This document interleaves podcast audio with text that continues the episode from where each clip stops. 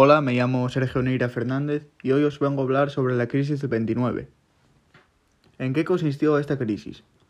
Fue una gran crisis financiera mundial que se prolongó durante la década de 1930, en los años previos a la Segunda Guerra Mundial. Su duración depende de los países de los que se hable, pero la mayoría comenzó alrededor de 1929 y se extendió hasta finales de los años 30. Fue la depresión más larga en el tiempo, de mayor profundidad y la que afectó a mayor número de países en el siglo XX. Estalla la burbuja. El 24 de octubre, conocido como Jueves Negro, el pánico se apoderó del parque neoyorquino y el mercado sufrió una caída del 9%. El mercado siguió desplomándose. Su reacción negativa aceleró un deterioro económico apenas perceptible hasta entonces, pero que fue cada vez más evidente los meses posteriores al colapso del mercado. Nadie podía imaginarse en aquellos momentos que el batacazo de 1929 se convertiría en una depresión durísima, y menos que se prolongaría un decenio. Había calado fuertemente en la sociedad, sobre todo en los círculos empresariales. La idea de que la economía moderna y su inmensa capacidad de producción y consumo vencerían sin problemas cualquier indicio de recesión. En caída libre. Durante 1930 cientos de empresas sin liquidez cerraron, y las que sobrevivieron congelaron la inversión, lo que ocasionó la destrucción de innumerables empleos y un fuerte descenso de la producción.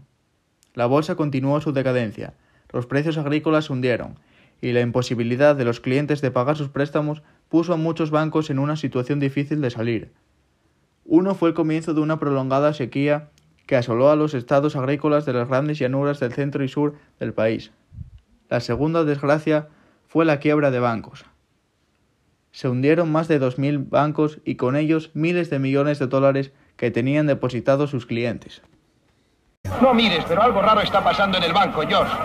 Nunca he visto ninguno, pero eso tiene toda la pinta de ser un pánico. La depresión toca fondo. La situación económica se empeoró aún más en 1932 los precios agrícolas cayeron más de un 50% entre 1929 y 1932, lo que redujo drásticamente los ingresos de los agricultores, la mayoría de los cuales arrastraba deudas.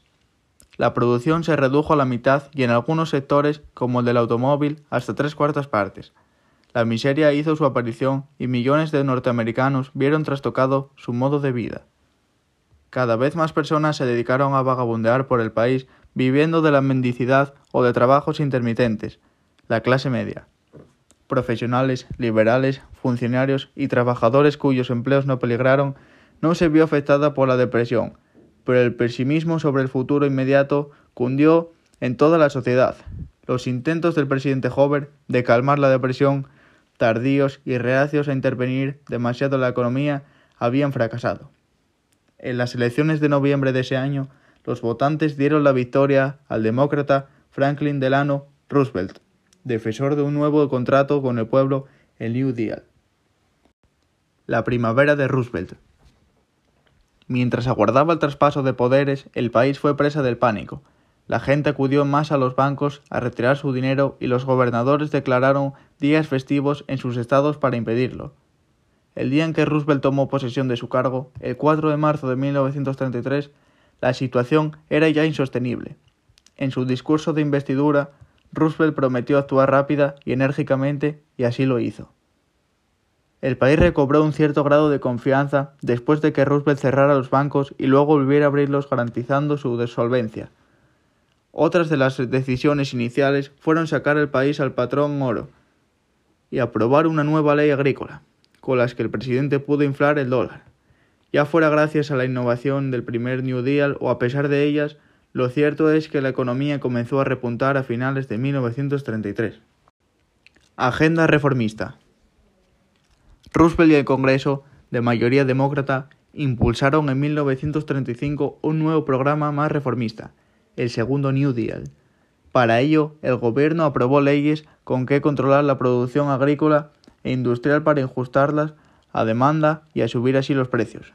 En otoño de 1936, Roosevelt se presentó a las elecciones con la baza de haber logrado un avance significativo en la recuperación de la economía y en la política de reformas.